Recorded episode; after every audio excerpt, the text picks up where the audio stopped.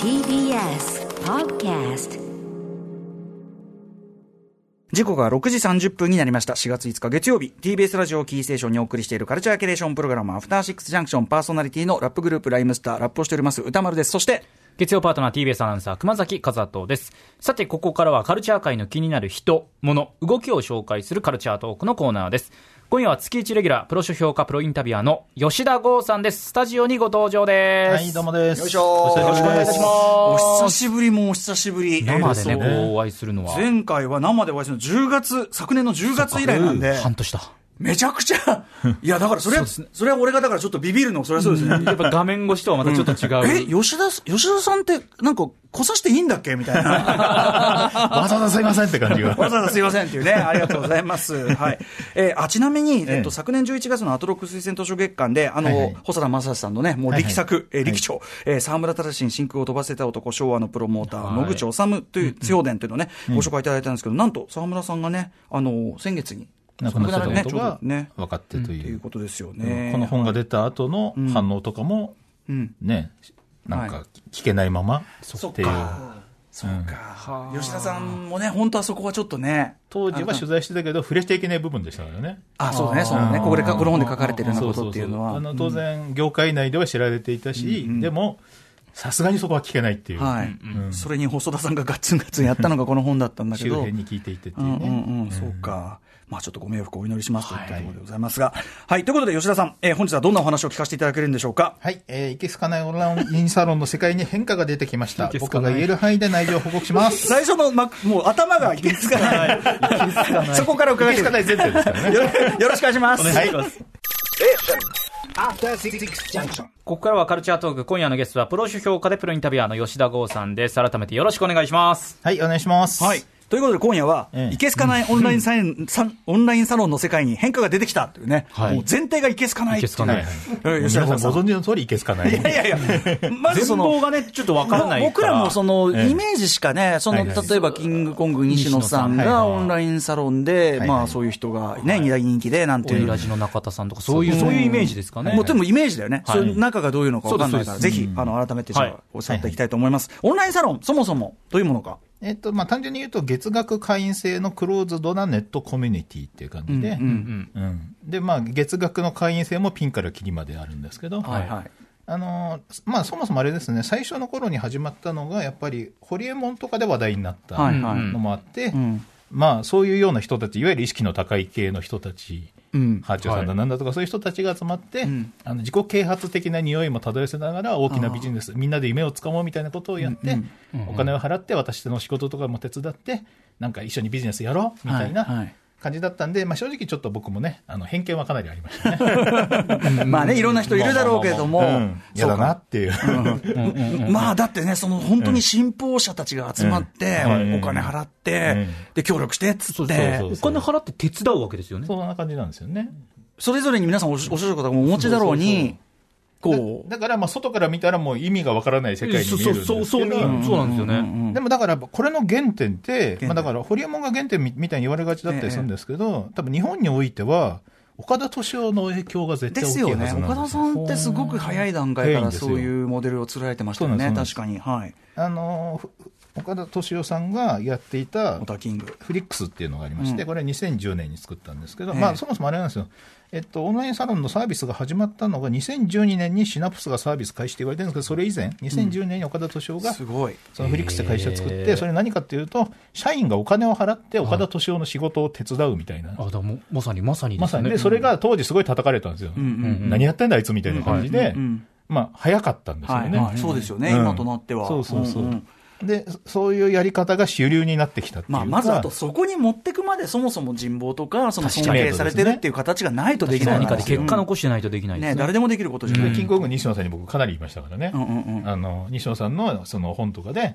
みんなも僕みたいなやり方をすればって書いてますけど、西野さんの知名度とか、事務所の大きさとか、そういうのがあって成立してるのであって、普通はうまくいかないですよって いう。そりゃそうだっていうね。そうそうそううんまあ、まあ、とはいえ、それができること自体はね、まあ、一定の、その、やっぱ、凄さ感もありますけどね。そううなんんでですよも、お岡田さん、やっぱ先見の明があったと。あったと思います。で、まあ、ただ岡田敏夫さん自体はそれがうまくいかなかったんで、そーの後、キングコング西野さんとかにアドバイスをするような役割になってくるんですあ、ね。そうなんアドバイザだ。ーあ的なそうなんだ。そうそそうそうういう関係西性野がさあんるにんダだ。メ出ししたりとか、西野さんにビジネスを解いたりとかしてた時代があって、へーでそれをうまくやったのが西野さんなんですよ。そうなんだ。そううんなんかこう、いろんな磁場がうんそう連鎖していく、今、なんかこう、すごく僕はに顔をニュアンスで表現しました、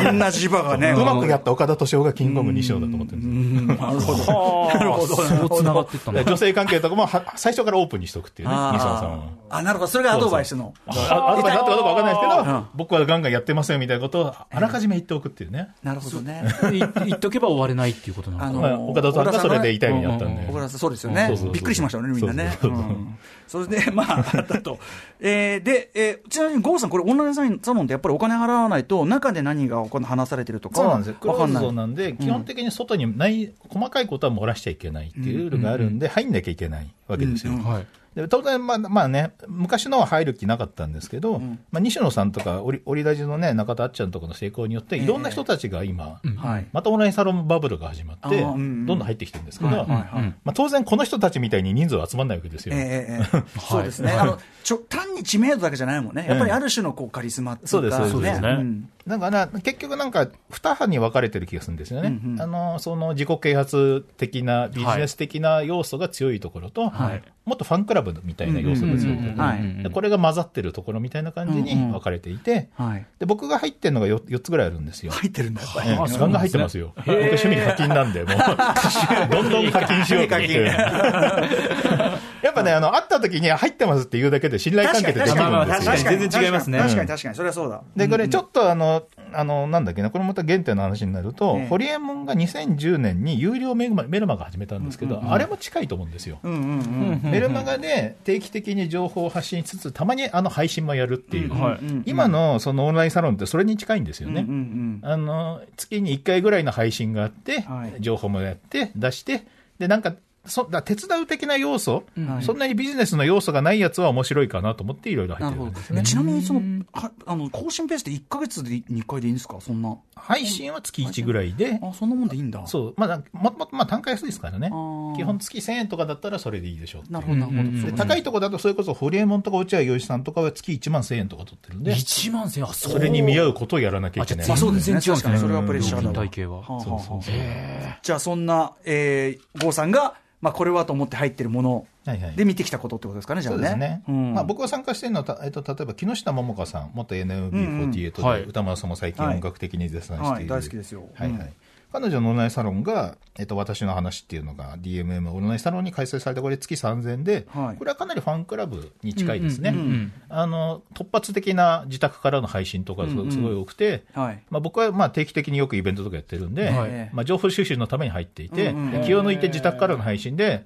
あの僕の話とかしたりするんで、たまに突然見てますよと、コメントすると本気でビビるっていうのが楽しくて、それをやってる感じ。なるほどね、うんえ木下さん、でも木下さんね、なかなかこう、うんなんていうの、パブリックイメージはエキセントリックな感じあるけど、そういう気の抜けてる時もあるんですね、じゃあね。まあ、そしてまあファンにはかなりね、素でいろいろ話す人なんで、オンラインサロンのいいこと、いいところっていうのは、やっぱ炎上しないってところなんですよ。なるほど完全あークローズそうかそドでうかそうですねあの確かに確かにファンが課金して集まってるところなんで、だから木下さんはそういう、だからちょっとね、SNS とかに対しての警戒心が強い人だから、そういう場だとかなりオープンにやるっていう。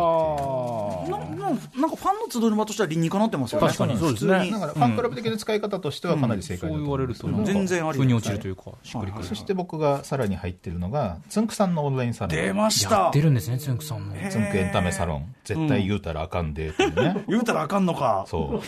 つんサロンまあ言うたらあかんでって言いすぎて内情が漏れなさすぎて宣伝になってないということで 途中からちょっと煽った感じの内容をちょっと漏らしていくようにしようって言って僕が実は入ったらえそこでつんくさんとの交流が始まって、あの配信のゲストに呼ばれたりとか、まあ、コメントしてたんですよ、普通に。へーはいはいコメントしてたら、出てよって言われて、えあ、そう。だから僕が初めてズーム的なこと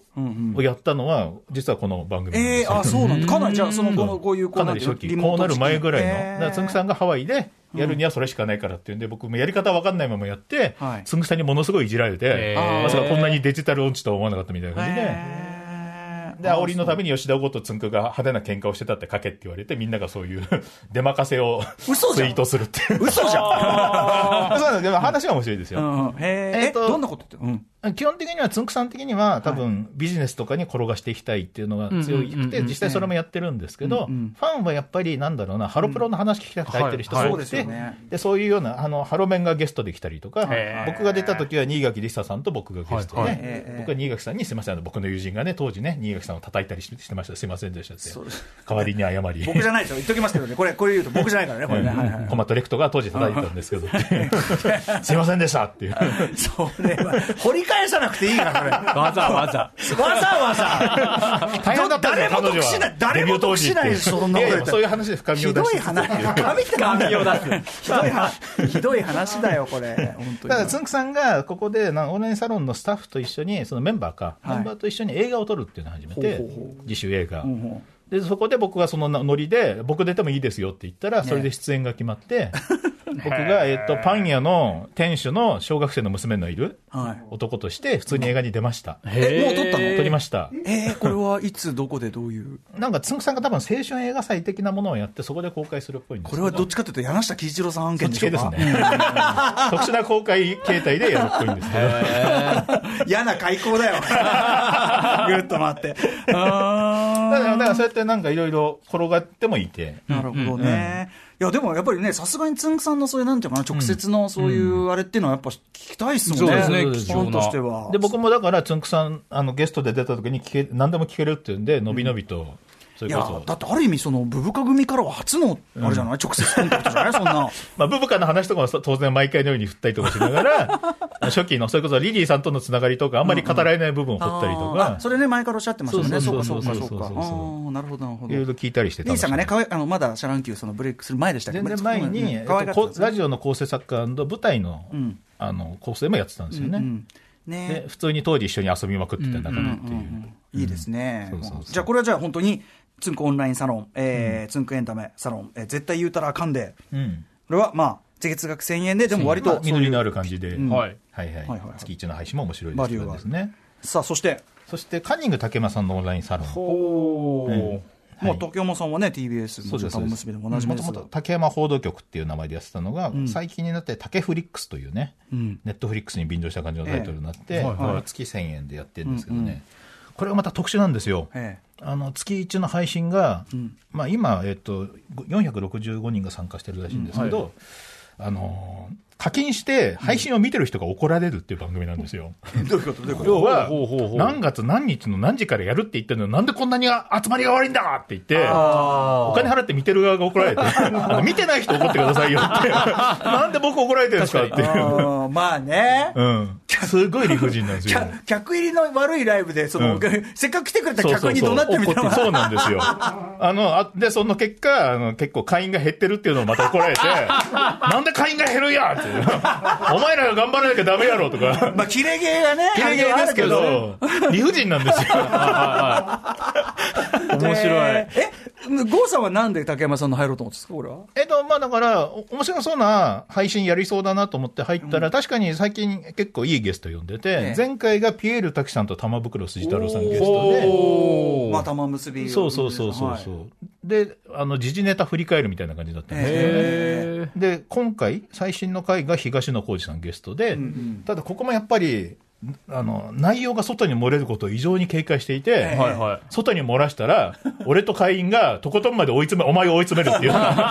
また何もしてない段階からこっちが落とされる感じで。まあね、でも、ロフトプラスワンの ね、イベントとかだったら、まあそういうのあるじゃないですか、はいはいノーツイートで、つってね。わかりますわかりますうん。わかんだぞ、お前ら誰が書いたかな、つってうんはいはいやってる。まあそのノリで。そうなんです。うんただこれ、フェイスブックと連携してるから、だいぶ身元も判明してはいる。フはいはいェイスブックと連携してあーそるうかそうかそうかやり方だと、やっぱそこはいいんですよ。より紐づきやすい。そうなんです、そうなんです、そうなんですんうん。だからこそ、お本当はお前ら追い込めるんだからなってことを言われ続けえるっていちうなみにそのさっきのつんくさんにしろその竹山さんにしろ、その出しちゃいけないような話は実際してるんですか、ある程度踏み込んだ話はしてます。はいそうなんだそうなんですよへ。で、やっぱ滝さんゲストで一気に会員増えた増えたらしいんですけそうそど、う多分今回のあの放送で会員減ったって言ったのは、滝さん目当ての人が辞めただけだった。なるほど。。増えた人が減ったんですそね。れ聞いてまた竹山さん切れるっていう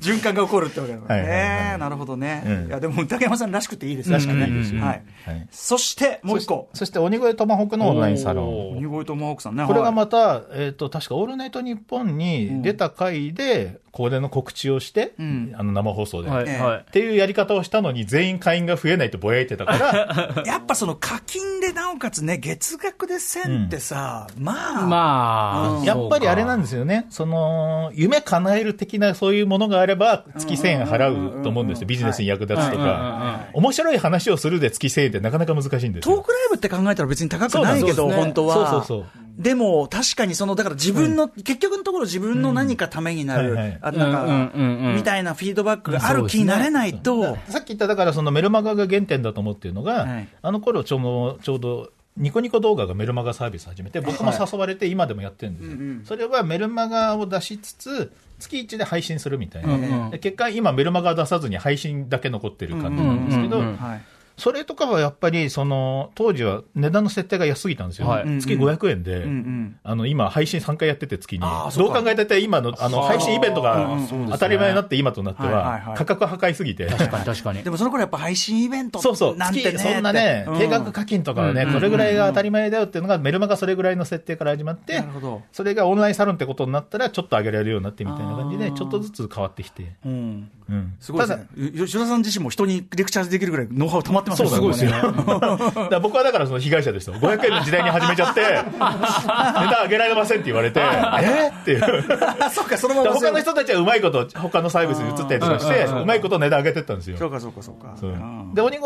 トマホークのオンラインサロンはええ、面白いんですよ。面白い、中身が。相当踏み込んだことをやっていて、はいはいただ踏み込みすぎた結果、あの動画のアーカイあの生放送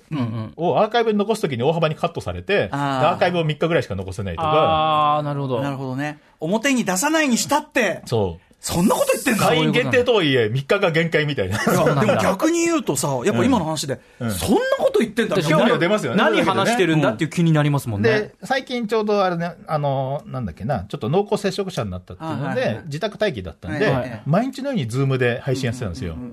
で、僕がなかなかスケジュール合わなくて見れなかったのが、その最後の回だけはいタイミングがあったんで、はいはい隠れて見てたはいら、バレて、あ吉田さん見吉て田る。、吉田剛さん来てるぞ、出てくださいよって言われ てまただ。そう急遽自宅でズーム立ち上げて、あのね、あの出て、吉田さん、クラブハウスといい、クラブ全く一緒ですよもう全く同じパターンですよ、やでっぱ出ね。た以上、サービスであのネタも投下しつつ、僕が握っている、あんまり出てない話を踏み込んで、初解禁の話も出しいっぱい出したりしながら、へとーかのかなりのサービスをやって、うん当然それもアーカイブなんか残るわけもなく、で吉田さんがやっぱいそうなとこにいると、だから逆に吉田をトークショーフィーチャリングじゃないけど、はいはい吉田さんが今、そのね、4つ今分けていただいたけど、そこ張ってれば吉田さんがいて、入ってきてこういうことに見えるかもしれないって楽しみありますね、これそうですね。うんとりあえずこの4つは、いつ 鬼登越場するサかロわンからとないつんくさんのは比較的コメントとかはね、あー参加する可能性もあるって感じですねなるほどね、わ、かりました、でもなんか今の話で鬼越さん、だってこれだけテレビ出てる人が、そんな消さなきゃいけないこと、何話してんだって、ですね、まあ言われると気になるんですね。その要は入ってる人たちからのあのタレコミとかも募集しながらやっていて、へなんかもうやってること自体、マイナスじゃないの、それ、 芸能人としてはマイナスだから、だから、僕、中身も言えないし、だから、あんまり人が増えるのも問題かな そとうで思っすてるよんですよ。ね、そうですよね、こんぐらいがちょうどいいよね、これうんね、ただでも、これだとビジネスになってないから、かわいそうなんで、多少宣伝してあげたいと思います。そうかやっぱ難しいね、そそうの一人の人を集めるのも難しいし、塩梅集めた上で問題なくやっていくのも難しい私し。が軽そうな人が入ってくるのも困るーし。そういうことですね。だからやっぱカリスマビジネスが一番じゃんやっぱそうなんですよ西野さんが一番いいよ。いや、そう、そう思い ます。オンラインサロンの正 解なのか、西野さんあれが正解なんだ、やっぱ。はい、ということで、えーお時間来てしまい ました。吉田剛さん、お知らせ事などはあー ないです。いや、いろいろありすぎだかあらりすぎて、ありすぎだかはら、い配信とかイベントとかやってますはい吉田さんの SNS などチェックしてください。はいはいということで、吉田さん、またよろしくお願いします。ありがとうございましありがとうございましたた。ありがとうございました。明日のこの時間は、霧島部活やめるってよ、何者の原作小説でおなじみ、小説家、浅井優さん登場です。先日発売された新作、正しい欲と書いて、性欲についてお話を伺っていきます。 After Six Junction.